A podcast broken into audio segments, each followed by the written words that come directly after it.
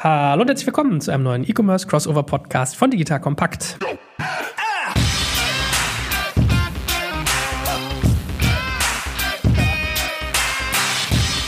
Mein Name ist Jörg Kaczmarek und heute geht es um das schöne Thema Asien. Wir werden einerseits darüber reden, was gibt es eigentlich für asiatische Händler, die hierher kommen, nach Europa, nach Deutschland ihr Geschäft betreiben. Da wird natürlich auch ganz viel über Marktplätze geredet werden.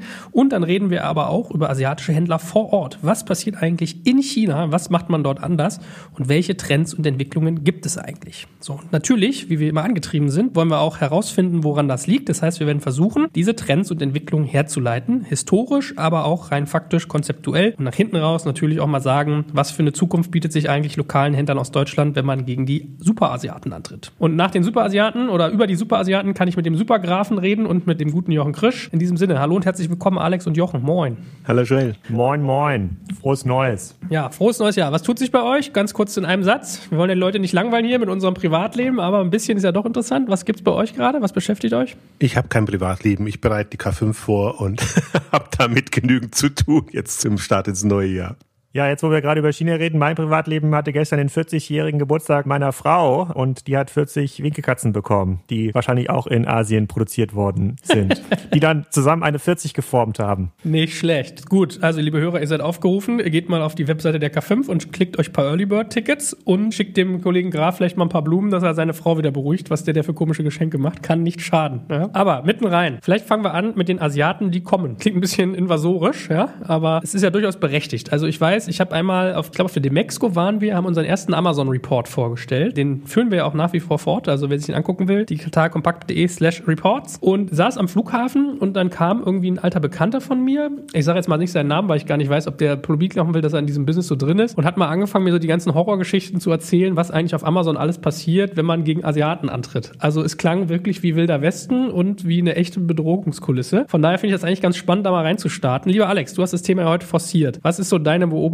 Wie kommen Asiaten in unseren Markt? Ja, also relativ einfach offensichtlich. Du hast es ja gerade schon genannt. Mit Amazon haben wir da ja ein zentrales Einfallstor, mit eBay ein anderes. Ich habe jetzt mal die letzten drei Bestellungen bei Amazon geöffnet, die ich getätigt habe. Da haben wir zum einen LED-Lampen, die habe ich mir bestellt, glaube ich, vor ein paar Tagen. Da sieht man auch die Geschäftsadressen, wenn man da drauf guckt. Diese LED-Lampe, die ich mir bestellt habe, kommt von Shenzi Silangkei Suakyang Gongsi. Steht hier zumindest im Namen. Das ist zwar ein Asiate. So, die zweite Bestellung kommt von Lukas Bamberger. Hat zumindest eine deutsche Adresse. Könnte natürlich auch fake sein. Und die dritte kommt auch direkt von Shangji Silk Road Technology Co. Limited. Das sind, glaube ich, Reinigungsgeräte für die Toilette. Wenn ich mir da so weit weitergehe durch mein Bestellportfolio, fairerweise geht das auch für eBay, sehe ich halt, dass ein Großteil des Angebots, was ich heute online schon erwerbe, über die Marktplätze, kommt halt direkt aus Asien und da findet gar kein deutscher Zwischenhandel mehr statt. Deswegen sind diese Zahlen, die immer rumgeworfen werden auf deutschen Handelsforen mit 50 Prozent des Angebotes von Amazon.de oder auch mehr, kommen schon direkt aus Asien. Die nutzen möglicherweise Technologien und Taktiken, die nicht ganz fair sind. Schauen wir uns gleich nochmal an. Das scheint gerechtfertigt zu sein. Also ich habe ähnliche Beobachtungen gemacht. Wenn wir für unser Studio oder unser Büro hier Sachen bestellen, dann sind es ja gerne mal so Kabel, Klinkekabel oder irgendwie Saugnäpfe für unser Whiteboard drüben. Und wenn ich dann immer eine Rechnung anfordere, was dann irgendwie immer ein bisschen dauert, aber geht, kriege ich auch sehr oft Rechnung mit Shenzhen im Namen, ja. Also man merkt, in der Tat kann ich das spiegeln. Vielleicht gehen wir mal ein bisschen rein schon. Also wenn du sagst, es gibt da irgendwie Techniken und Taktiken, ähnliches habe ich nämlich auch gehört. Es ging damals so um Fake-Bewertungen, also dass Asiaten irgendwie ihre Produktbewertung hochgetrieben kriegen oder umgekehrt die von Konkurrenten runter. Dann kam natürlich so die Debatte auf, okay, aber die Konten werden eigentlich gesperrt von Amazon. Dann schaffen sie es wohl aber auch sehr, sehr schnell wieder im Store drin zu sein. Also quasi nächsten Tag ist das Angebot wieder online. Hast du da ein bisschen Einblick, was so Mittel und Wege sind, wie man da vorgeht? Ja, also es gibt ja diverse Sachen, die auch so halb offiziell sind. Ihr seht jetzt, glaube ich, mal meinen Bildschirm, oder? Ich weiß nicht, ob das funktioniert per Audio, aber man kann es sehen. So, jetzt suche ich mal nach Kopfhörer bei Amazon. Das ist ein Produkt, was also mit der generischen Suche relativ gut funktioniert. Die meisten suchen ja gar nicht mehr nach einer bestimmten Marke. Und da würde man jetzt ja erwarten in der klassischen Mediamarkt-Welt, Otto.de-Welt oder anderen, was dann sowas da drin steht wie Panasonic-Kopfhörer, Sony-Kopfhörer, Bose-Kopfhörer. Jetzt klicken wir hier mal durch die Ergebnisse. So, die kompletten gesponserten Ads, die kommen von Ludos, Ultra-Kopfhörer, sehr bekannten Kopfhörermarke. Kleiner Spaß, natürlich eine chinesische Marke. Das nächste ist Klim Fusion, auch gesponsert. Enac Fire, auch gesponsert. Auch eine Marke direkt aus Asien. Dann kommen Bluetooth-Kopfhörer, iKela. Dann kommen die In-Ear Blue Car. Und ihr seht ja auch schon an der Anzahl der Bewertungen, Bewertungen. Da werden relativ viele Bewertungen zusammengeführt und das macht das natürlich extrem schwer für eine Marke wie zum Beispiel Panasonic oder Sony, die bisher das ganze Thema Rezessionsmanagement noch nie wirklich getrieben hatte, überhaupt oben dabei zu sein. Ihr könnt die ganze Liste weiter runtergehen. Ihr findet maximal zwei bis drei Angebote von Marken, die euch klassisch aus dem Handel noch bekannt sein müssten. In diesem Fall ist es dieser Bose Quiet Comfort, den jeder zweite Businessreisende im Flugzeug aufhat. Dazu gehöre übrigens auch ich. Der Rest sind halt Fremdmarken. Und egal welchen generischen Suchbegriff wir jetzt eingeben sollten bei Amazon, die Listen sehen immer exakt gleich aus. Und die Art und Weise, wie aggressiv dort auch die Werkzeuge genutzt werden, um Produkte zu paaren. Wenn ihr mal draufklickt, seht ihr halt ganz, ganz viele verwandte Produkte. Um möglichst viele Bewertungen zu haben, möglichst viele positive Bewertungen zu haben, sieht man, dass Amazon gar nicht hinterherkommt, das zu bereinigen. Ich möchte da gar nicht Richtung Black Hat und Grey Hat gehen, um das auch nicht zu bewerben, aber die Unternehmen, die einfach eine höhere Aussteuerung von Ressourcen haben, um dort oben reinzukommen, gewinnen am Ende. Und die Unternehmen, die vielleicht sogar das bessere Produkt haben und versuchen über klassische Wege da nach oben zu kommen, die haben keine Chance. Also dem geneigten Hörer mal beschrieben, wir gucken uns hier eine Ergebnisseite von Kopfhörern an, wo wahrscheinlich so roundabout 25 unterschiedliche Produkte gelistet sind. Davon kennt man drei, würde ich mal behaupten. Also ich habe jetzt zweimal Bose gesehen, einmal JBL. Das sind so Marken, die man irgendwie in Westeuropa kennt, die hier aktiv beworben sind, die man halt wirklich als Marke wahrnimmt. Alles andere sind irgendwie oftmals auch Apple-Kopfhörer nachempfundene Geschichten, die wirklich asiatisch daherkommen. Und jedes Produkt von denen hat eigentlich so Minimum 2000 Bewertungen gefühlt. Und in der Tat, wie Alex gerade beschreibt, vermutlich auch entsprechende Querverlinkungen. Also das ist der Status quo. Der eigentlich größte deutsche Handelsanbieter, der in Deutschland aktiv ist, ist zu großen Teilen, lerne ich jetzt von dir, asiatisch dominiert. Das will ich jetzt erstmal gar nicht als gut oder schlecht werten. Also möglicherweise sind die Produkte ja einfach besser oder die Angebote, aber die Asiaten wissen natürlich ganz genau, dass ein Großteil der transaktionalen Produktsuchen schon bei Amazon stattfinden oder auch bei eBay stattfinden und tun halt alles, um diesen Ergebnislisten für generische Begriffe nach vorne zu kommen. Nach so meiner Beobachtung sind sie da seit ein bis zwei Jahren auf dem Siegertreppchen. Da kommen vielleicht super professionelle Anbieter wie KW Commerce nochmal mit vorne rein, aber der ganz, ganz klassische Anbieter für solche Produkte hat da nichts mehr zu suchen. Wie machen die das denn? Was ist denn eigentlich der Hebel, um heutzutage, ohne dass wir es jetzt zu sehr vertiefen wollen, Amazon auf so eine Weise dominieren zu können? Daten zum einen, dann natürlich nutzen sie die Marktplatzwerkzeuge, die auch in Amazon bietet, also viele Produkte parallel einstellen, viele Bewertungen erzeugen. Ich möchte jetzt gar nicht mich darüber auslassen, wie die erzeugt werden. Möglicherweise ist es ja auch von Kunden erzeugt. Produkte paaren, also ganz klassisch, muss ich das ein bisschen vorstellen wie die SEO-Industrie der mittleren 2000er Jahre. 2005, 2006, das ist ja auch die Phase gewesen, in der Salando durch klare Arbitrage-Mechanismen nach vorne gekommen ist im SEA- und SEO-Bereich, weil sie die Leute dafür hatten, die das verstanden haben, weil sie die Daten in Tools zusammengeführt haben, mit denen sie was anfangen konnten, weil sie die Produkte entsprechend hatten. Da hat da dann natürlich dann ein Otto.de zu der Zeit ziemlich schlecht ausgesehen oder auch ein direkter Wettbewerb von Piken Kloppenburg hat das auch nicht gemacht. Und das Gleiche machen jetzt die Asiaten, nur dass du jetzt halt ein bisschen noch mehr Bums, mehr Daten brauchst, ganz andere Tools, um das ganze Thema Rezessionsmanagement zu machen, diese Lageraussteuerung intelligenter machen musst. Du brauchst immer Backup-Produkte, wenn dein Produkt dann doch mal gesperrt wird, weil du entweder erwischt wirst oder weil du vielleicht die Tools nicht 100% korrekt verwendet hast. Also ganz andere Taktiken sind auf einmal möglich. Eins zu eins das gleiche wie die SEO-SEA-Industrie 2005, 2006 gemacht haben. Ich staune ja so ein bisschen. Also alles, was ich bisher vom asiatischen Markt so gespiegelt bekommen habe, von Leuten, die da waren, die sagten mir eigentlich immer, man müsse Asiaten oft sehr, sehr genaue Anweisungen geben, die sozusagen stecken nicht so viel Gehirnschmalz rein in irgendwie die Umsetzung von kreativen Dingen, sage ich mal. Ich würde behaupten, das ist hiermit widerlegt, weil was da an Bildmaterial gebaut ist, an Texten, das sieht jetzt nicht unbedingt aus wie einmal bei Google Translate reingeschmissen und irgendwie chinesische Bilder. Also wenn man sich mal Wish anguckt, da sieht es ja deutlich eher so aus. Ich würde echt behaupten, das ist sehr solide in sehr hoher Frequenz da umgesetzt. Ne? Auch die entwickeln sich natürlich weiter und sicherlich gibt es noch ganz viele Angebote, die übel aussehen und schlecht aussehen, wo die Texte auch nicht gut sind. Und auch hier sieht man, ob das jetzt Kopfhörer sind oder irgendwelche Küchenmesser, ganz, ganz schlechte Übersetzungen. Aber spielt ja gar keine Rolle, ob das irgendwie eine Million sind, die das ja schlecht machen. Wenn es halt tausend gibt in der Kategorie, die es gut machen, ja, vielleicht besser machen als die meisten Anbieter aus Europa, dann sind die Listen halt dicht. Dann ist es trotzdem nur ein Prozent oder ein Promille in diesem Fall. Aber das reicht ja aus. Wie ist denn dein Blick auf das Thema, Jochen? Was beobachtest du dabei, wenn Asiaten europäisch orientierte Handelsplattformen nutzen für sich? Ich glaube, das ist schon der Punkt, den du ansprichst, dass die Professionalisierung voranschreitet. Und wir sprechen ja jetzt von tausenden kleinen Händlern und von Händlern, die sich zunehmend vergrößern und zusammenschließen oder zumindest Gruppen bilden. Also ich habe mir mal zwei genauer angeguckt. Das ist Shine als Modehändler und das ist Global eGrow, die eine ganze Fülle von auch eigenen Seiten betreiben und Apps betreiben, aber im Grunde aus diesem Pool entstanden sind. Und wenn man sich deren Webseiten mal anguckt, dann sieht man schon, die sind sehr professionell aufgestellt in allem. Ich glaube, die richten sich dann auch irgendwann nach den Märkten, haben vielleicht nicht lokale Leute vor Ort, aber internationale Leute dann bei sich, die das entsprechend machen und betreiben. Also ich war da sehr erstaunt, bin auch draufgestoßen, weil letztes Jahr hat ja Schein für Furore gesorgt, weil sie unter die Top 100 deutschen Online-Shops gekommen sind. Und das ist ein reiner chinesischer Händler im, im Modebereich auf Platz 38 gelandet mit Umsatzschätzung, muss man auch sagen. Es gibt jetzt nicht so die offiziellen Zahlen für den deutschen Markt, aber insgesamt machen sie 1,5 Milliarden Umsatz. Das war ein Bericht, der in Asien erschienen ist. Und Global eGrow ist der andere. Die betreiben GearBest und andere Seiten in unterschiedlichen Kategorien. Die haben schon den Sprung geschafft vom Marktplatz hin zu eigenen Angeboten. Ich glaube, so ist die Welle auch. Und wenn sie dann den Schritt machen, jenseits der Marktplatzwelt, glaube ich, haben sie sich so weit professionalisiert, dass zumindest die Basisdaten stimmen. Auch da muss ich Alex zustimmen. Also nicht bei jedem Produkt und nicht jede Webseite ist ausgefeilt im Deutschen. Aber zum Beispiel richten sie sich an deutsche Trends, haben zum Oktoberfest im Modebereich Geschichten gemacht und das dreht sich halt gerade. Also ich finde, früher haben die Händler in China gesourced und die Produzenten machen jetzt quasi den Direktvertrieb auf. Vielleicht können wir da auch noch kurz drauf eingehen, aber was ich eben das Spannende finde, momentan wird ja so Plattform als das Allheilmittel verkündet, was im Wesentlichen positiv ist, aber eben auch Einfallstor ist für, für chinesische Anbieter. Und was auch bemerkenswert ist und ein anderer Aspekt, den wir vielleicht auch noch ansprechen können, wie läuft denn der Vertrieb dann? Also das, was Alex jetzt auf Amazon und eBay angesprochen hat, das passiert natürlich im Prinzip auch im ganzen Social Media Bereich. Also es sind natürlich dann auch die, die bei Instagram gut arbeiten können und die da wirklich ihre eigenen Influencer aktivieren. Also das ist alles etwas, wo die Chinesen schon, sagen wir mal, der Zeit voraus sind, sehr geprägt sind und sehr sich dem Umfeld anpassen. Und das macht sie einfach sehr viel im Grunde gefährlicher jetzt für den hiesigen Handel, weil das mit der Zeit geht. Und das ist so meine Beobachtung in dem Marktsegment.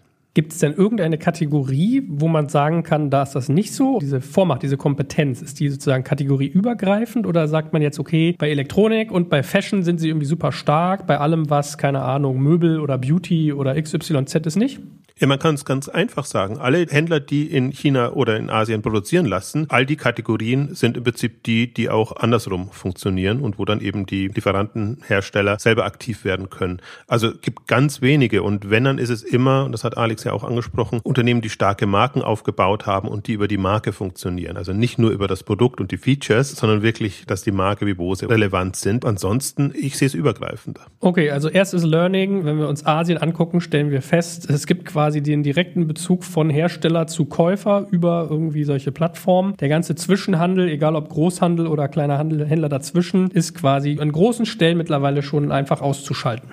Genau, wir müssen vielleicht noch eine Stufe auch tiefer gehen. Warum funktioniert denn das? Das sind ja nicht nur die Marktplätze, die da sind, sondern es sind ja auch die Strukturen, wie der Versand und die Warenlieferung letztendlich erfolgt. Und auch da ist ja so lange war es, waren es die günstigen Produkte, die direkt aus China verschickt werden konnten, weil sie einfach bevorzugt wurden im Postversand. Inzwischen sind es die Fulfillment-Strukturen, die, die Lager, die da sind, die auch die chinesischen Anbieter nutzen. Das heißt, die können genauso in Anführungszeichen Echtzeit liefern wie andere Hersteller auch. Dem Kunden fällt das nicht auf. Und deswegen, wenn Alex da die Produkte bestellt, er hat sicherlich nicht zwei Wochen warten müssen, bis die kamen, sondern die sind in einem Amazon Fulfillment Center oder Alibaba, JD bauen ähnliches vorhanden und werden dann eben von dort aus verschickt. Deswegen auch ein bis zwei Tage maximal, wenn das Zentrallager sind und die sind da. Also das ist jetzt nicht so, dass man sich das vorstellen muss, das sind noch die Chinesen, die in China sind und direkt aus der Fabrik liefern, sondern das ist schon durch die Infrastruktur, die einfach jetzt entstanden ist in den letzten fünf Jahren, im System vorhanden. Hm. Ja, krass, guter Hinweis. Ich meine, habt ihr euch mal politisch auch umgehört? Also warum gibt es denn da keinerlei Bestrebungen, da in irgendeiner Form mal ein Stück weit zu regulieren? Die gibt es ja zum Teil, ne? durch diese Marktplatzgesetzgebung, die ja diskutiert wird und das ganze Thema Steuerfairness, dass die Umsatzsteuer idealerweise vom Marktplatz direkt eingezogen wird und der Staat dann auf Amazon zugreift und nicht irgendwie auf den chinesischen Händler durchgreifen muss. Aber das ist natürlich sehr, sehr langsam, diese Diskussion und auch die Umsetzung. In der Regel beschweren sich alle und ich würde ganz, ganz kurz nochmal den Punkt von Jochen ein Stück weiter erzählen. Da stellt sich auch nämlich jetzt gerade die Frage, wenn ich als Kunde es gewöhnt bin, diese Produkte relativ zügig zu bekommen und die auch von den asiatischen Anbietern über diese Zwischenlagerfunktion auf Amazon direkt beziehen kann, wird es für mich natürlich zunehmend unattraktiver, bei Wish und Co. zu bestellen, wo teilweise dann noch ein anderes Versandsystem dahinter steckt. Die werden ja schon noch direkt versendet. Da gibt es schon noch relativ viel, was über den Zoll direkt an den Endkunden läuft und nicht erstmal in einem großen Lager diese ganze Zoll-Clearance erhält. Können wir uns gleich nochmal angucken. Aber klar, der Staat könnte ohne weiteres regulieren. Ich habe das gefühlt in der Schweiz, die, glaube ich, einen sehr, sehr großen Anteil Direktpakete bekomme aus Asien aufgrund des Weltpostvertrages und des großen Preisspreads, den es in der Schweiz gibt. Also sind die Produkte per se schon ein bisschen teurer. Da ist dann der Produktvorteil, den man direkt aus Asien spüren kann, nochmal deutlich größer. Das könnte der Staat ja ohne weiteres machen. Morgen diesen ganzen Import verbieten, aber er tut es halt nicht. Gut, aber interessantes Learning, dass es teilweise vor allem wirklich die Logistikstrukturen auch sind, die quasi die Experience für den Kunden so machen, als wenn er es quasi hier bestellt hätte. Also was er de facto quasi hat, nur dass er es gar nicht merkt. Ne? Liegt sozusagen schon vor Ort. War mir gar nicht so bewusst, aber ist mir auch aufgefallen und stimmt wirklich. Muss man mal machen, den Selbstversuch. Bei Amazon was bestellen, das sind teilweise chinesische Produkte, die genauso schnell ankommen wie andere. Man hat es gar nicht gemerkt. Man hat sich den Händlernamen auch angeguckt vielleicht, hat sich die Produkte gut angeschaut. Also das ist ja schon irgendwie relativ faszinierend. Ein Punkt möchte ich noch einwenden, damit die Chinesen nicht zu gut wegkommen in dem Bereich. Also muss schon sagen, die Qualitätsthematik ist natürlich schon noch eine andere. Das kann schon sein, dass die Produkte denen nicht den Qualitätskriterien entsprechen, die man selber hat, weil das ist natürlich was, was der Handel macht, der mit chinesischen oder asiatischen Lieferanten zusammenarbeitet, dass er eben auf die europäischen Erwartungen oder die deutschen Standards achtet. Und das ist ein bisschen auch das, wo ja auch ein Amazon und eBay zum Teil ein bisschen in Verruf geraten, wenn sie eben dann qualitativ nicht mehr die Produkte liefern können, weil sie das nicht in, so in der Kontrolle haben durch das Marktplatzkonzept als ein Händler, der das wirklich selber sourced, einlagert und das Qualitätsmanagement hat. Also das muss man schon auch immer im Hinterkopf behalten. Ich glaube, das wird alles besser und das wird sich nach dem deutschen Markt oder den Bedürfnissen richten. Aber das ist ein Problem und das kann man sich ja auch vorstellen. Also für die chinesischen Anbieter ist es ja so, die nehmen alles, was es gibt. Und wir sprechen jetzt über die deutschen Marktplätze. Es gibt ja alle Marktplätze, die in irgendeiner Form populär sind, werden bedient. Und bis man sich dann auf die Marktplätze und die einzelnen Länder einstellt, das dauert einfach seine Zeit. Und deswegen ist das jetzt so eine bisschen Wildwestphase, würde ich mal sagen, wo das alles ausprobiert und gemacht wird. Aber ich habe es ja vorhin beschrieben, es gibt eben schon die größeren Unternehmen, die sich dann darauf einstellen und dann eben zunehmend professioneller werden. Den Aspekt sollte man auf jeden Fall nochmal berücksichtigen, auch, dass jetzt nicht alles gut und toll ist, was da kommt, sondern auch durch die Strukturen wird die Qualität erstmal nicht verbessert, also durch die Logistikstrukturen. Ja, nee, absolut. Also bei der Produktqualität ist es nochmal ein anderer Schnack. Aber ich finde alleine so die Produkterfahrung beim Kauf und bis es beim Ankommen ist ja schon faszinierend, wie die das hinkriegen. Aber in der Tat habe ich auch so drüber nachgedacht, dass so ein Händler oder eine Marke bisher ja quasi so eine Art Gatekeeper ist auf Qualitätsebene oder bestimmte Dinge verspricht. Die fallen natürlich erstmal weg. Aber unterm Strich könnte ich mir schon auch vorstellen, dass irgendwann auch der Chinese ist in der Lage zu sagen, okay, das ist jetzt irgendwie BPA-frei, was du dir da an Kunststoff bestellt hast oder das hat eine Haltbarkeit von X und es ist getestet und so weiter und so fort. Ich meine, was ist denn sonst so euer Blick? Es war ja ganz oft auch in der Kritik so rund um das Geschäftsmodell von Lesara, dass die Asiaten den Markt gar nicht mal nur auf dem Wege kaputt machen, dass man den Zwischenhandel ausschaltet, sondern dass man halt auch ganz viele Faktoren hat, wie Zölle werden nicht ordentlich bezahlt, niedrige Lohnniveau, Versicherungsthemen. Also da gibt es ja so ganz viele Faktoren, die einem da immer wieder an den Kopf geworfen wurden, wenn man irgendwie bei Lesara damals auf jeden Fall gearbeitet hat, tippe ich mal. Mittlerweile, das hat sich ja als nicht funktionierend herausgestellt, aus unterschiedlichen Gründen. Ist das noch so? Muss es jetzt den geneigten Hörer, der jetzt zuhört und merkt, okay, wow, ich bin hier asiatisch infiltriert auf meinen Marktplätzen, muss den das irgendwie sorgen, dass er damit eigentlich was äh, nicht Gutes tut? Das ist eine schöne Frage. ich glaube, das ist nicht der Punkt dabei, sondern was passiert. Also die Ebays und die Amazon haben jetzt bestimmte Quoten erreicht von Umsätzen, die darüber laufen. Das läuft auch gut. Die aktivieren auch die chinesischen Anbieter vor Ort dann entsprechend. Und man sieht ja jetzt, wie andere nachziehen. Also man hat ja jetzt gesehen, dass Real eine europäische Vereinigung gründet, sodass einfach mehrere Marktplätze sich zusammenschließen und dann eben auch attraktiv werden für chinesische Anbieter. Das ist dann so im Zugzwang. Also wenn Amazon getrieben wird von chinesischen Umsätzen, dann müssen andere Plattformplayer Marktplätze da nachziehen, um am Umsatz zu partizipieren, aber um auch die Produktvielfalt, die ganzen Preisthemen entsprechend abzudecken. Ich finde mich da ein bisschen raus und gebe keine Antwort dazu. Ich finde die Entwicklung, die man aber sieht, ist ja dadurch, dass alle Händler oder sehr stark auch auf Eigenmarken gesetzt haben, ist es für den Kunden gar nicht mehr so gut ersichtlich, ob er jetzt eine Eigenmarke bei einem bestehenden Händler bestellt oder No-Name-Marke bei einem einem chinesischen Anbieter. Also je stärker die klassischen Marken zurückgedrängt werden, umso beliefiger wird das letztendlich für den Kunden. Und wir kommen am Ende ja noch dazu, wie wir da rauskommen im Prinzip. Ein Punkt wäre tatsächlich, dass Hersteller, die es schaffen, starke Marken aufzubauen in dem Umfeld, damit natürlich einen Pluspunkt haben, weil sie das entsprechend auch kommunizieren können und durch die Brand dann letztendlich relevant bleiben. Aber der Masse der Leute wird es wahrscheinlich egal sein. Und ja, ich weiß nicht, ob Alex da eine Antwort hat. Jenseits der Umsatzgetriebenheit, also ich weiß, von Otto wird der Pferdemarktplatz Marktplatz, also klammert das ein bisschen aus, aber Händler oder Marktplätze, die mit chinesischen Anbietern arbeiten, das ist schwierig.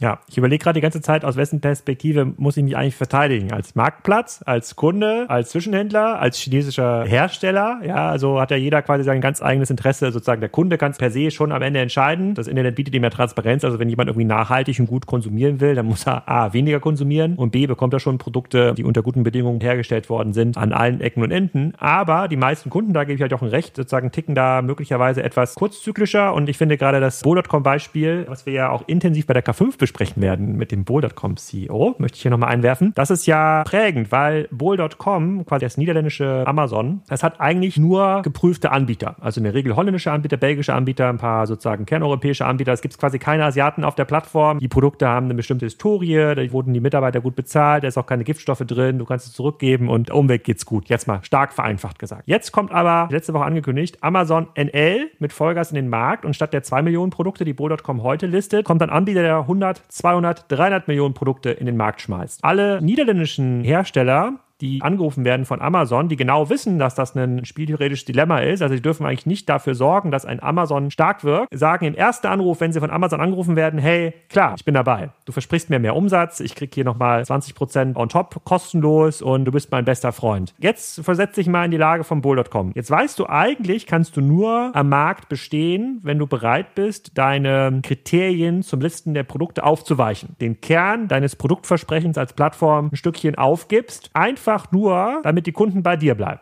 Wer ist jetzt schuld? Ich gebe die Frage mal zurück an den Moderator hier in die Runde. Nee, na, ich habe ja gedacht, Jochens Antwort, um mal jetzt auch von meiner Seite auszuweichen, ist ja eigentlich gar nicht verkehrt, dass es nicht der missionskritische Faktor ist, wie es produziert wird, was die Umstände sind, sondern eigentlich, wie es nachgefragt wird und ob quasi der ganze wirtschaftliche Prozess so attraktiv ist, dass es besteht. Ja? Von daher, ich überlege auch gerade, was ich machen würde als Pol. Also du hast wahrscheinlich recht, es ist frustrierend, dass man so handeln muss, ja, dass man seine Werte da aufweichen muss, aber wahrscheinlich geht es nicht anders. Oder man sagt, ich bleib dabei und es ist mein USP und dann muss ich aber wahrscheinlich in Kauf nehmen, dass ich auf lange Sicht eher in der Nische lande. Hier muss man vielleicht auch mal den Unterschied zwischen Otto und Bohl darstellen. Bohl hat ja zumindest aktiv diese Entscheidung und kann sagen, sie drehen quasi das Angebot auf. Otto schafft es quasi bisher technisch nicht, die Plattform überhaupt zu öffnen. So, da, zumindest hat sich Bohl schon mal dorthin gearbeitet, vor allem im Bereich Technologie, dass sie das machen können. Also morgen einfach mal 100 Millionen mehr Produkte da reinlisten. Aber das ist ein, tatsächlich ein moralisches Dilemma und wenn man sich das Kaufverhalten der Kunden anschaut, dann stimmt das quasi nicht überein mit dem Abstimmungsverhalten bei Umweltpetitionen. Und da musst du als Plattform überlegen, bleibst du irgendwie relevant, bleibst du weiterhin ein Marktplatz oder gibst du dich quasi einer Mission hin, wie das versucht Patagonia zum Beispiel zu machen, die dich aber dann ein bisschen einschränkt. Und da darf man sich auch nichts vormachen, die Produktionsbedingungen in Asien werden ja auch dramatisch besser. Dort wächst ja auch eine Mittelschicht, die das Gefühl hat, dass sie gerne mal in die Berge fahren will und aus dem Flusswasser trinken möchte, was auch in den chinesischen Bergen entspringt. Ich glaube, das ist eine Diskussion, die werden wir sicherlich noch fünf bis zehn Jahre haben, aber danach wird der chinesische Kunde sich überlegen, ob er die deutsche Fisslerpfanne kauft, weil die Produktionsbedingungen vielleicht nicht dem chinesischen Standard entsprechen. Da dürfen wir vielleicht nicht so ganz von oben vom Ross herunterschauen. Ich würde auch sagen, das ist ein großes Globalisierungsthema. Die Frage ist ja, darf China in der Form am Welthandel teilhaben oder eben nicht? Also bis jetzt ist es ja genau andersrum gelaufen. Man hat in Asien gesourced und die Produkte liefen eben ganz regulär über die Anbieter und jetzt kommt der Direkteinstieg.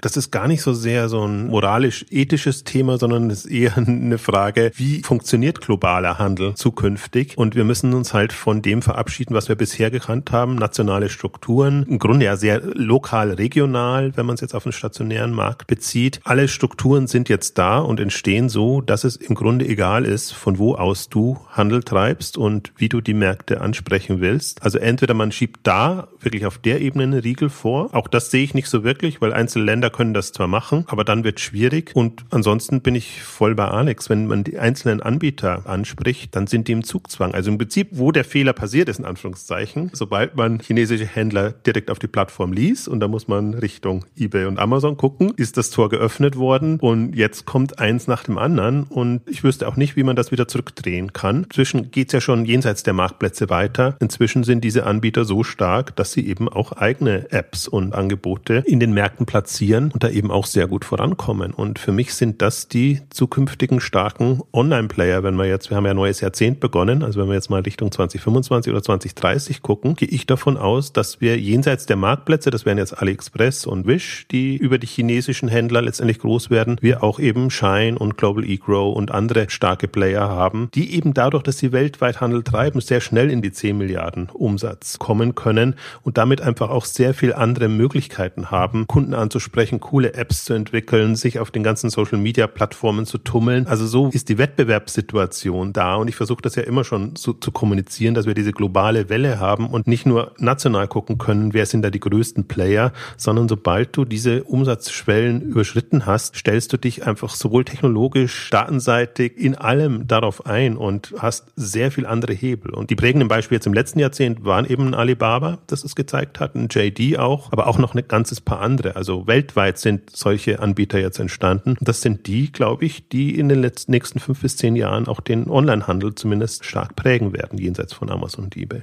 Also eine sehr gute Überleitung vom Kollegen Krisch, in der Tat. Also wir haben jetzt viel geredet über asiatische Anbieter, die hierher kommen und jetzt mal vor Ort sozusagen denke. Vielleicht machen wir mal ein bisschen Geografie als erstes auf. Wir reden immer die ganze Zeit von Asien, aber eigentlich reden wir bisher viel über China. Wie seht ihr denn die Verteilung insgesamt? Gibt es neben China noch andere Länder, die auf diesem Niveau weltweit Handel beeinflussen durch eigene Plattformen? Momentan ist es aus meiner Sicht schon hauptsächlich China, weil einfach da der große Heimatmarkt da ist. Die Dynamik, die man jetzt in China gesehen hat die letzten zehn Jahre und mit Alibaba konnte man es an der Börse gut verfolgen folgen, wenn man da die Umsatzdynamik sieht. Und Alibaba wird dieses Jahr eine Billion GMV Handelsvolumen erreichen, hauptsächlich in China, muss man noch sagen, beruhigenderweise. Daran sieht man eigentlich schon, was da für ein unheimlicher Markt gewachsen ist und der eben die ganzen Lieferantenanbieter auch hervorgebracht hat. Momentan ist es sogar noch Alibaba, die jetzt Richtung Afrika gehen und sagen, wir wollen die afrikanischen Anbieter aktivieren und in den globalen Markt einbringen. Ich glaube, es ist noch kein Markt so weit. Also der indische wäre dann einer, an dem man denken denken könnte oder andere, wo eben stark produziert wird, also Indonesien oder Vietnam irgendwann. Aber die würden dann auch die chinesischen Plattformen eher nutzen. Und dann kommt es eher darauf an, wie die Dynamik ist, ab wann die bestimmte Umsatzschwellen erreichen können, damit sie auch eigene Angebote auf den globalen Markt bringen, also eigene Apps und Webseiten meine ich. Wir machen uns da nicht so einfach. Das ist schon China, das das treibt und das zumindest jetzt diese fünf bis zehn Jahre Vorsprung hat. Ich möchte nicht ausschließen, dass aus anderen Märkten das dann auch noch kommt. Für mich ist das der Haupttreiber. Ich glaube, man kann das gut vergleichen mit dem Aufkommen der großen Plattformen aus den USA, also Google für das ganze Thema Suche, Facebook für das ganze Thema Social Networking, die es ja geschafft haben, aus einem sehr großen Heimatmarkt eine globale Bedeutung abzuleiten, weil es eben diese vor Ort Skaleneffekte gab. Das gleiche blüht uns jetzt so ein bisschen mit den chinesischen Anbietern, die es jetzt schaffen, eine globale Infrastruktur aufzubauen, sei es jetzt Lager, das hat Jochen schon gesagt, oder Payment. Da musst du dir mal vorstellen, wenn du es quasi schaffst, ob das jetzt ein Alibaba ist oder ein JD oder andere, so eine Infrastruktur vorzuhalten, hast du auf einmal ganz, ganz andere Spielmöglichkeiten, die dann ein lokaler Händler Händler, sei es Otto, sei es Bohl, eben nicht mehr haben, weil du dann deinen Lieferanten eine Infrastruktur bieten kannst, bei denen ich kann dir das heute quasi nach Portugal bringen, morgen kann ich dir das gleiche Paket aber auch weiterschicken, je nach Bedarf nach Südamerika. Payment wickeln wir quasi hier über unsere Payment-Infrastruktur ab. Da kann ich nochmal ein Prozent geben. Das ist auch akzeptiert mittlerweile von den lokalen Payment-Partnern. Das machen die chinesischen Touristen, bringen das jetzt in die Märkte. Man sieht das, wenn man in Touristenhochburgen fährt, dass man dort auch überall mit Alipay und WeChat Pay zahlen kann. Und das, was quasi T-Online-Suche 2003 war, ja, wo wir sagen, okay, die können immer größer werden. Das ist wahrscheinlich heute ein Otto.de oder auch andere Plattformen, die es eben nicht schaffen, diesen globalen Footprint zu erzeugen. Und die gleichen Skaleneffekte treten jetzt quasi über diese ganzen asiatischen Investitionen ein. Ja, ich habe lustigerweise in eine ähnliche Richtung gedacht, was du gerade meinst mit den Amerikanern, dass das ein bisschen ähnlich ist. Gibt es nicht auch so ein asiatisches Pendant von GAFA, AFTA oder so? War das Gab es da nicht auch was? BAT, glaube ich. Baidu, Alibaba und Tencent. Stimmt, interessanter Faktor. Also habe ich auch drüber nachgedacht. Ich habe auch gerade überlegt, was für andere Länder mir noch einfallen würden im asiatischen Raum, die hier irgendwie prägend sind. Da gibt es echt wenig. Also ich weiß, im Beauty-Bereich ist Korea, glaube ich, ganz groß, weil man da irgendwie viel so auch in diese Richtung K-Pop ganz viele Sachen hat. Aber da gibt es ja jetzt keine Plattform oder so, wie ich sagen würde, ein Koreaner, der uns hier irgendwie vor Ort beherrscht. Vielleicht noch Japan, Ticken hier in einzelnen Segmenten, so mit Sony, die ja viel so in Richtung virtueller Handel machen, aber an und für sich. Man darf sich quasi von diesem Plattformgedanken aller Webseite oder App auch nicht kirre machen lassen, weil, wie wir ja gerade schon gesehen haben, sind ja die Warehouses ja schon mit chinesischen Produkten direkt gefüllt, auch von Amazon, ohne dass wir jetzt das Gefühl haben, wir kaufen von einem chinesischen Anbieter. Also ich habe sicherlich das Problem, wenn ich meine LED-Lampe zurückgeben will, ist das irgendwie ganz, ganz schwierig. Da kümmert sich dann Amazon quasi mit seinem Treuhandsystem dann schon, muss wahrscheinlich die Ware noch nicht mal zurückschicken, aber wenn man sich da mal so ein bisschen reinversetzt in den Gedanken, okay, es gibt jetzt einen Anbieter, sei es jetzt in diesem Seidenstraßenbeispiel, an dem Beispiel der vielen Häfen, die auch die Asiaten da jetzt bauen, dann ist es quasi eine globale Handelsinfrastruktur. Gehen wir mal davon aus, die wächst jetzt auch in die westliche Welt komplett hinein, da können wir noch Südamerika so ein bisschen ausklammern. Dann muss man sich natürlich überlegen, als Plattform, lokale Plattformen wie Bo.com, Otto.de, Piken Kloppenburg, aber auch als Händler, welche Rolle spiele ich in dieser globalen Infrastruktur? Jemand zu sein, der dann Ware in Asien auf einer Messe source, die vielleicht nochmal mit einem Label beklebt und hier vor Ort in einer lokalen Plattform verkauft, das gibt's da ja gar nicht mehr in dieser skalierten Welt, weil entweder kann ich damit kein Geld verdienen oder es gibt diese lokale Plattform gar nicht mehr. Das erzeugt dann einen ganz anderen Druck auf die Handlungsoptionen, die da entstehen. Du hast ja vorhin, als wir geredet haben, so parallel, das kann ja der Hörer, der uns nur hört, nicht mitkriegen, aber du hast so deinen Rechner mal kurz aufgemacht und hast so deine App-Vorschläge auf Google Play irgendwie gezeigt. Man sah da schon so die ein oder andere chinesischen Schriftzeichen geprägten Cover. Lass uns mal ein bisschen Praxisblick machen. Was sind denn so Asiaten, wirklich vor Ort in Asien ansässige Apps, Entwicklerplattformen, die sich bis auf deinen Screen zum Beispiel schaffen? Kann ich ja gar nicht sagen. Ich würde quasi hier die Frage mal weiterleiten an den China-Experten Jochen, der hier vor kurzem erst das Thema Shine in einem lokalen Event besprochen hat. Vielleicht kannst du ein bisschen erklären, was Shine eigentlich macht und ich gucke hier mal in meiner App-Tabelle, was da aus Asien kommt. Shine macht Mode zu günstigen Preisen im Wettbewerb mit Asos, mit About You, mit Zalando in einem anderen Preissegment. Wie gesagt, relevant auf Platz 38 der Top-Online-Shop. Und Shine ist eine App, die jetzt eben ein spezialisierter Händler ist. Aber wenn man sich mal die Apps anguckt, die oft genutzten, dann ist da eben Wish dabei, da ist ein Yom dabei, da ist eine ganze Palette an diesen Anbietern. Global eGrow ist ein Konglomerat, die betreiben unterschiedliche Webseiten. Da, wenn man mal durchgeht, die Liste der Top 1000 Shops in dem Fall, da findet man, sage ich jetzt mal, ein Dutzend oder zwei Dutzend dieser chinesischen Anbieter und ein guter Teil gehört zu dieser Gruppe. Da ist eben Gearbest dabei, da ist ein Samuel, heißt deren Modeangebot dabei. Sagt einem jetzt nichts als Brancheninsider-Experte. Den Kunden würde es schon mehr sagen, weil die bestellen ja da letztendlich und die treiben ja auch die Umsätze in dem Bereich. Deswegen gerade in dem App-Umfeld, das ist sehr schon geprägt von globalen Anbietern, die eben zum Teil auch die Wege wissen, wie man so eine App populär macht. Und weil es Alex angesprochen hat, wir haben uns jetzt ja dieses Jahr das ganze Thema Mobile verstärkt auf die Fahnen geschrieben und machen Events dazu und da eben auch App-Kritiks haben wir es genannt, Besprechungen von Apps, die spannend sind auf unterschiedliche Weise. Da hatten wir in Zürich jetzt eben Schein. Und das ist jetzt nicht so, dass das alles das Gelbe vom Ei ist. Das ist schon sehr chinesisch getrieben mit vielen Gutscheinen, mit vielen Incentive, Punktesystemen, Sammelgeschichten, mit sehr viel bunten Sachen auf der Webseite, also sehr überladen. Das ist jetzt nicht unbedingt so, wie es vielleicht die deutsche oder die Schweizer Modekundin möchte, aber das sind Apps, die populär sind und die vorankommen, die auch noch Schwächen haben in den Übersetzungen, zum Teil auch bei den Kategoriebenamungen im Payment und in allen Bereichen. Aber trotzdem sind sie schon in dem Niveau und in dem Bereich. Also deswegen, wenn wir da mal weiterdenken und weitersehen und gerade das mobile Spielfeld ist ja ein im Grunde kleineres, weil die Hürde höher ist und weil man sehr viel anderen Ansprüchen genügen muss. Also deswegen haben die Anbieter da sehr gute Karten und das sind jetzt unter den Top 1000 schon ein, zwei, drei Dutzend Anbieter, alle auf den hinteren Plätzen und dann sind es nur Umsätze im zweistelligen Millionenbereich. Also es ist jetzt noch nicht so, dass man Bammel haben muss davor. 1000 klingt immer schon so toll, aber im Grunde sind es kleinere Anbieter. Aber eben einzelne kommen unter die 100 und die 200 Anbieter und das sind eigentlich auf die, auf die man achten muss. So tick ich zumindest, dass ich mir angucke, wer sind die am schnellsten wachsenden und die Newcomer und die nicht abtue und sage, das sind jetzt Einzelfälle und Ausreißer,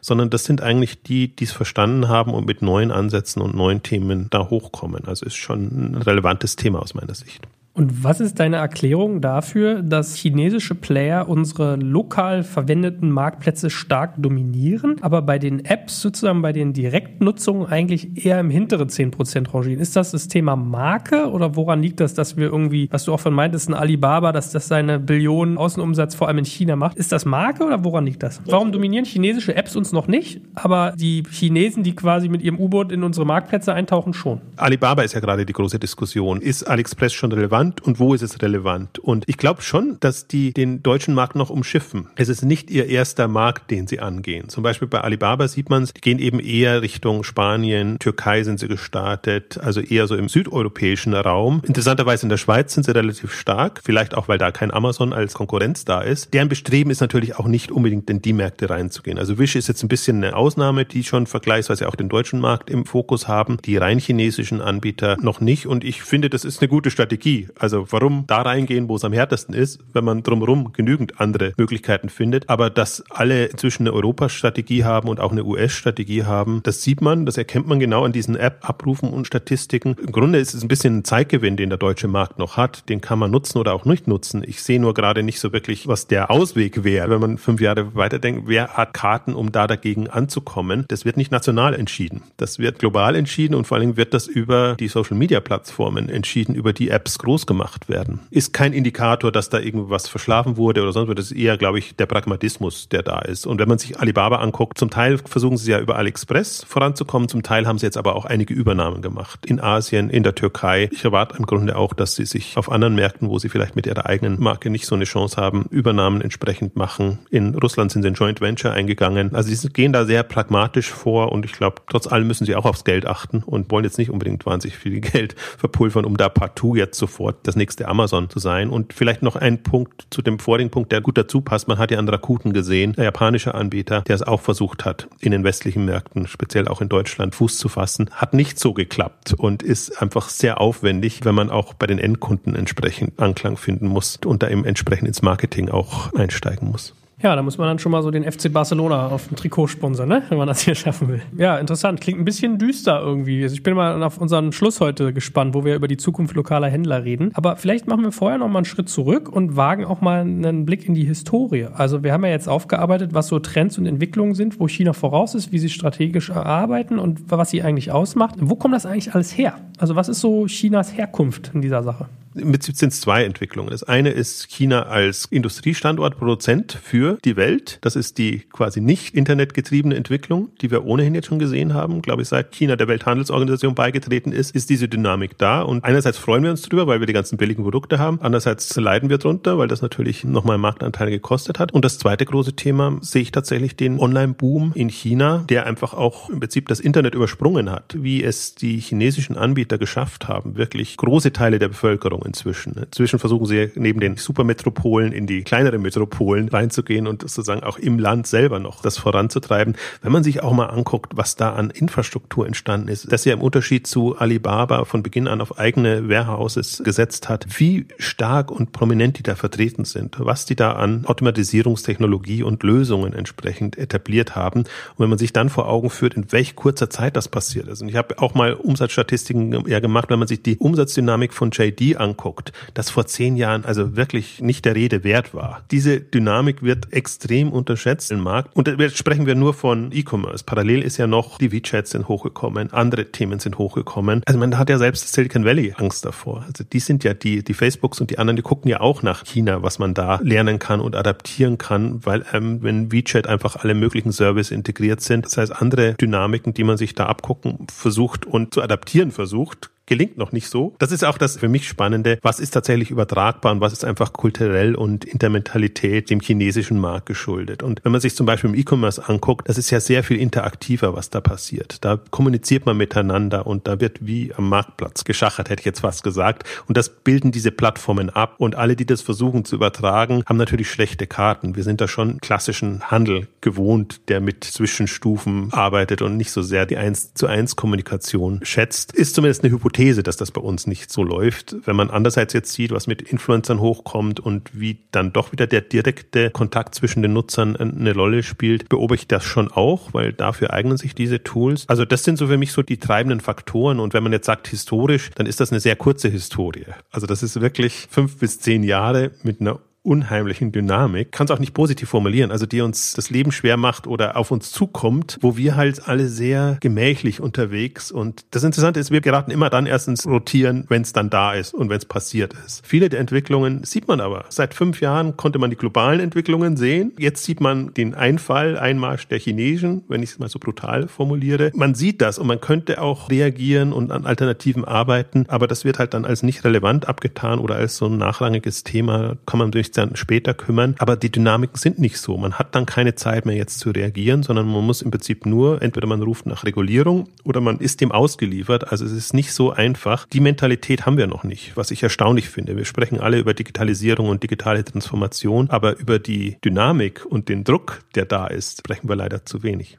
Das ist doch auch eine relativ gute Botschaft eigentlich für die heutige Zeit, weil, wenn man das so weiterdenkt, kann man doch sagen, in fünf bis zehn Jahren werden wir uns freuen, zu sagen, ach, was waren das für schöne Zeiten mit Amazon als Händler oder als Wettbewerber. Da konnte man noch den Deutschland-CEO irgendwie ansprechen und ausschimpfen in der Zeitung. Das wird in den fünf bis zehn Jahren anders sein. Ich teile noch mal einmal meinen Bildschirm und ich habe mich hier mal eingeloggt bei wish.com, weil ich glaube, wir sind nämlich die falschen Leute zu beurteilen, wie dieser Markt momentan erobert wird, weil die meisten Nutzer, sei es Wish, sei es Shine, sind ja viel jünger als wir. So, ich weiß nicht, wann du dir, Joel, das letzte Mal darüber Gedanken gemacht hast, eine Kopflampe mit mindestens 20 LEDs zu kaufen, die auch einen USB-Radio hatte. Ich bin jetzt mal eingeloggt auf wish.com, so sozusagen der erste dicke Banner ist Flash Sale 50% auf alles, quasi so ein Pseudo-Gutscheincode. Aber diese Produkte, die da sind, ja, sprechen ja uns als Zielgruppe gar nicht an. Uns ist vielleicht sozusagen diese 2 Euro Preisunterschied egal. Wir haben vielleicht auch eine Fähigkeit irgendwie zu erkennen, dass dieses Angebot hier ist, ich lese es mal vor, ein ferngesteuertes Auto, es ist der Electric Remote Control Car, 35 Meter Distanz, Playtime 25 Minutes, 90 Euro Normalpreis, 1 Euro jetzt der Wish-Preis, 193 positive Bewertungen.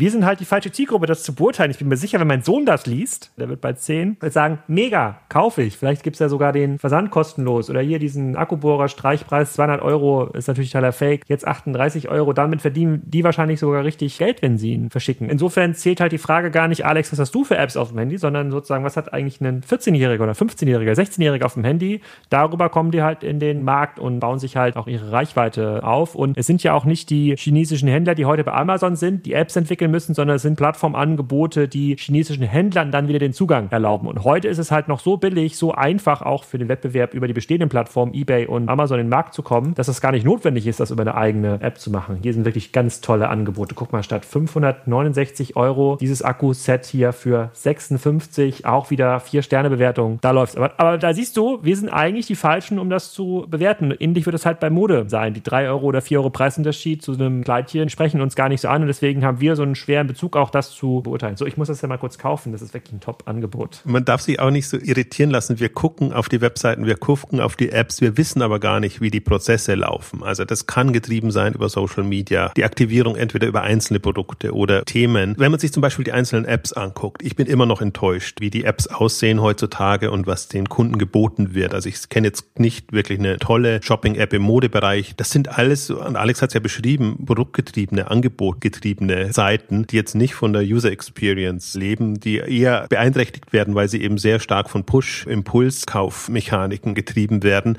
Also man kann jetzt nicht sagen, dass das jetzt die tollsten App wären, die da kommen. Und es ist auch nicht so, dass man jetzt sagen könnte, das ist jetzt die super tolle Personalisierung und alles wunderbar. Also das ist schon alles noch mehr mit der Holzhammer-Methode. Günstige Preise, große Rabatte, das sind letztendlich die Punkte. Wir sprechen vom jetzigen Stadium. Und das ist immer so das Blöde, wenn man da jetzt drauf guckt, wenn man aber genau weiß, in zwei, drei, vier, fünf Jahren wird sich das so professionalisiert haben, die werden ihre Daten nutzen, die werden ihre Bewertungen nutzen und, und ihre Händler aussortiert haben, die werden im Prinzip andere Marken und Hersteller integriert haben, sodass das ein bisschen seriöser wirkt. Man hat die Diskussion jetzt zum Teil auch mitbekommen bei AliExpress, dass AliExpress Schwierigkeiten hat, wirklich seriöse Marken da drauf zu bekommen, weil sie eben durch das Image abgeturnt sind. Aber sobald das gelingt, ist das Image auch schon gleich wieder ein besseres, dann können sie in andere Zielgruppen vordringen. Deswegen schön, dass wir die Ausgabe jetzt machen. Wenn wir jetzt nur den Status beurteilen, dann ist das vielleicht alles gar nicht so dramatisch. Dort sehen wir bestimmte Geschichten und wenn man davon ausgeht, dass das auch sich alles linear weiterentwickelt, auch halb so wild, wenn man aber davon ausgeht, dass das durchaus mit Dynamik da ist, dann ist das eine schon bemerkenswerte Entwicklung. Fairpoint in jeder Hinsicht. Also momentan geht das Thema sozusagen noch sehr über den Preis und über den Komfort gesteuert. Ich finde diese Phasendenke finde ich sehr valide zu sagen, das ist jetzt, weiß ich nicht, Ausrollplan Phase A und irgendwann sind wir vielleicht bei C und dann sieht die Welt ganz anders aus. Und auch Alex hat irgendwie eigentlich einen Punkt, in dem er sagt, drei alte Männer, die in München, Berlin und Kiel sitzen, reden über chinesische Händler. Da muss man ja auch mal sagen, wir sind teilweise oft nicht Zielgruppe und wir sind quasi vielleicht auch gar nicht so tief in den Geschäften drin, wie man es sein könnte. Also ihr beide noch dreimal tiefer als ich. Sich so mal Gedanken zu machen, finde ich valide. So, und damit würde ich gerne schließen. Wenn ich lokaler Händler bin, das alles verstanden habe, also auch mal über den Tellerrand hinausblicke, was habe ich eigentlich noch für Optionen? Was bedeuten diese ganzen Entwicklungen für mich? Also wenn du lokaler Händler bist, der chinesische Produkte suchst oder asiatische oder wo auch immer her, würde ich mir schon große Gedanken machen. Also ich glaube, das dreht sich in fünf Jahren, spätestens in zehn Jahren. Das war halt eine schöne Möglichkeit jetzt für Händler, Produkte zu attraktiven Preisen eine Zeit lang zu bieten. Einzige Chance, die du hast, ist, wenn die User Experience passt. Wenn du es schaffst, über dein Geschäftsmodell in der Kundenansprache, in der Abwicklung, in allem, was da noch kommt, Vorteile zu bieten. Und das ist ja mein Plädoyer auch immer. Darüber muss sich der Handel differenzieren. Bei Herstellern sieht es ein bisschen anders aus, würde ich mich jetzt gerade ein bisschen zurückhalten, aber für Händler, lokale Händler, regionale Händler, die darauf setzen und keinen Zusatzservice oder sonstige Aspekte haben, ganz, ganz schwierig, weil dann konkurriert man wirklich direkt und entweder man hat dieselben Kompetenzen und kann das alles entsprechend gut, aber wie gesagt, das sind Global Player und so ein lokaler wird sehr, sehr schwierig.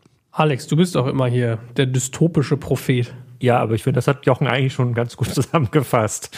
Entweder bist du Erlebnis- oder Serviceplattform, kannst da die ferngesteuerten Autos quasi reparieren, die du da verkaufst, aber es hat mit Handel nichts zu tun, wie wir heute kennen. Ich glaube sozusagen Leute, die mit diesen Produkten konkurrieren und ihr Geschäftsmodell noch darauf abstellen müssen, mit der Handelsmarge Geld zu verdienen, für die sieht es wirklich düster aus, aber es das heißt ja nicht, dass die nichts können, was nicht auch relevant ist. Und das ist Service, das kann eine Beratung, das kann ein Event sein, aber die reine Handelsmarge wird es nicht sein, die da nach vorne reicht. Ist ja heute schon nicht der Fall. Wobei wir da bei dem Grundthema ist, ne? Der Handel, der sich immer noch sehr einkaufs- und sortimentsgetrieben präsentiert, die Zeiten sind halt vorbei. Also Handel, der eine wirkliche Kundenorientierung und auf das Shopping-Erlebnis und auf, kann von Beratung bis Entertainment gehen, der darauf abzielt, der kommt nämlich auch ganz gut bei den Herstellern und bei den Partnern an und der kann unter Umständen auch eine so starke Plattform aufbauen, dass die chinesischen Hersteller dann wieder sehr interessiert sind, da auch präsent zu sein. Das wäre für mich der Fokus und der ist aber noch in der Branche ganz minimal besetzt. Vielleicht ein Zalando, vielleicht ein About You, die das begriffen haben und die Richtung arbeiten. Aber im Grunde müsste dann eine Welle an Innovation und Experimenten da sein, weil das ist der Punkt, der es dann letztendlich ausmacht. Und auch da im Erlebnis und den ganzen Geschichten ist Amazon nicht so stark. Amazon ist unter Komfort, Bequemlichkeitsgesichtspunkten stark und durch die Größe natürlich. Also da sehe ich enormes Potenzial, was die Experience angeht in, in jeglicher Beziehung, was Sortiment angeht, sich dadurch differenzieren will. Das sehe ich auch vergleichsweise schnell schwarz. Also sieht ja jetzt schon die ganzen Klagen und Dramen auch gar nicht so bös gemeint, wie es jetzt klingt, im Kontext mit den Marktplatzhändlern. Also da gehen ja manche unter und sind natürlich schockiert und rufen natürlich danach, die Plattform muss es regeln, der Gesetzgeber muss es regeln oder wer auch immer muss es regeln. Also das versteht man natürlich aus der Not heraus, aber das ist leichter gesagt als getan. Wollte ich gerade als nächstes fragen, bestehen da Hoffnung? Also man kann ja auch mal in Abhängigkeiten denken. Wenn ich jetzt irgendwie chinesischer Hersteller bin, mache ich mich von einem Amazon, einem eBay ja sehr abhängig, was den Marktzugang zu Deutschland angeht. Amazon hat natürlich aber ein gleichgeleitetes Interesse, wenn man hohen Umsatz macht mit solchen Partnern. Glaubt ihr trotzdem, dass eine Plattform, also Regierung, Gesetzgeber ist vielleicht nochmal was anderes, aber dass eine Plattform da nachregeln wird an einigen Stellen, dass auch irgendwie die Luft für Chinesen ein bisschen dünner wird? Oder glaubt ihr, dass die gemeinsam wachsen werden und da eigentlich die Messe schon gelesen ist?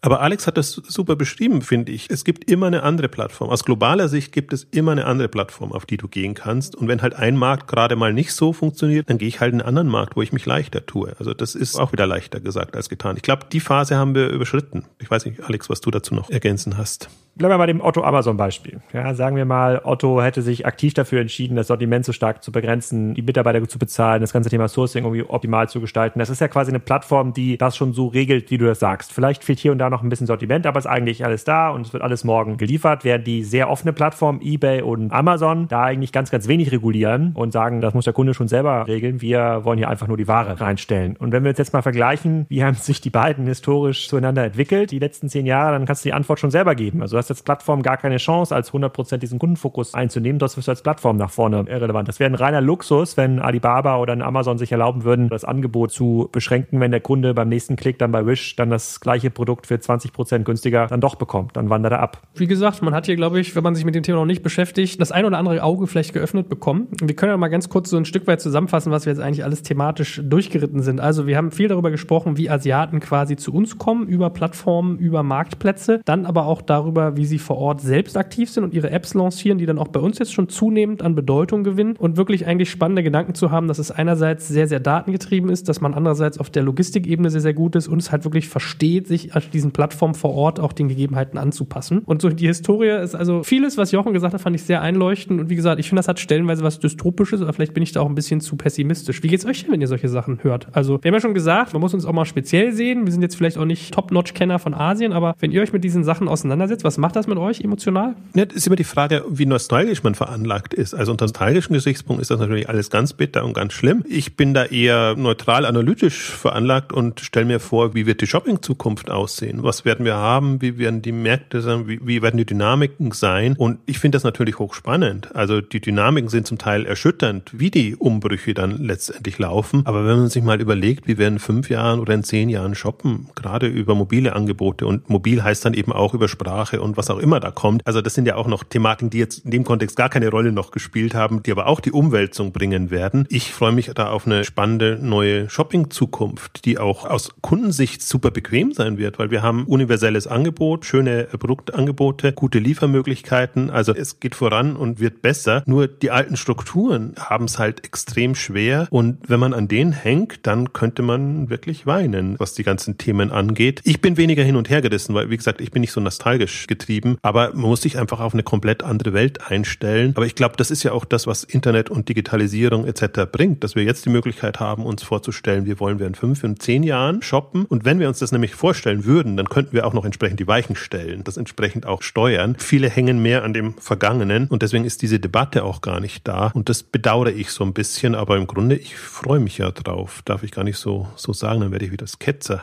Naja, ich frage mich manchmal eher, ob wir überhaupt noch das Geld verdienen werden, um uns diese ganzen schönen Produkte leisten zu können, wenn man sich überlegt, wenn GAFA von links und BAT von rechts kommt, was dann eigentlich noch so der deutsch-europäische USP oder Marktvorteil ist. Ne? Da darf man sich, glaube ich, nicht Kerre machen lassen. Also sozusagen historisch gesehen wird es uns nicht schlechter gehen in 20 Jahren als heute. Gesundheitsversorgung ist besser, sozusagen Schule ist besser. Wenn man sich so ein bisschen frei macht von, wie geht es jetzt dem Tante Emma Laden in Freiburg auf der Einkaufsstraße übermorgen und wie können die ihr Geld verdienen und sich überlegt, was zeichnen die erfolgreichen Händler aus, sieht man halt eher Millionen von Chancen. Ja, also ich breche es ja mal runter und sage, die Leute, die halt handlungsfähig sind, also schnell agieren können, neue Dinge ausprobieren, die gewinnen immer. Neue Dinge ausprobieren, das bedeutet heute eigentlich immer hoher Technologiefokus, sei es Software, das finden wir hier selber im Software-Business oder sei es das ganze Thema Asset, Waren, Lagerautomatisierung. Da sind weder die chinesischen noch die europäischen noch die amerikanischen Unternehmen im Vorteil. Das sind einfach die im Vorteil, schnell handeln, also schnell Dinge umsetzen, schnell zum Kunden hin agieren. Und es ist jetzt nicht so, dass die Chinesen jeden Tag Sektflaschen knallen lassen und sagen 20, 30, das ist alles unser Markt, sondern die müssen sich auch ganz schön strecken. Aber jede Diskussion rund um, wie können wir unsere Innenstadt schützen, wie können wir für mehr Fairness sorgen, die davon ablenkt, sich zu überlegen, okay, wie kann ich einfach einen besseren, geileren Service zum Kunden hinbieten, die ist halt schuld. Nicht der Asiate, der ja quasi auch nur seinem Beruf nachgeht. Was man auch sagen muss, um positiven Abschluss auch hinzubekommen, niemand kennt die Kunden und die Bedürfnisse der Leute besser als die, die vor Ort sind. Und wenn man sich darauf einstellen würde und nicht so sehr an der Vergangenheit hängen würde, hat man die Möglichkeit, einfach da spannende Angebote zu entwickeln und auch relativ schnell groß zu werden und hochzukommen. Und das finde ich jetzt ja in dem Jahrzehnt das Spannende. Wir haben jetzt die ganze Infrastruktur.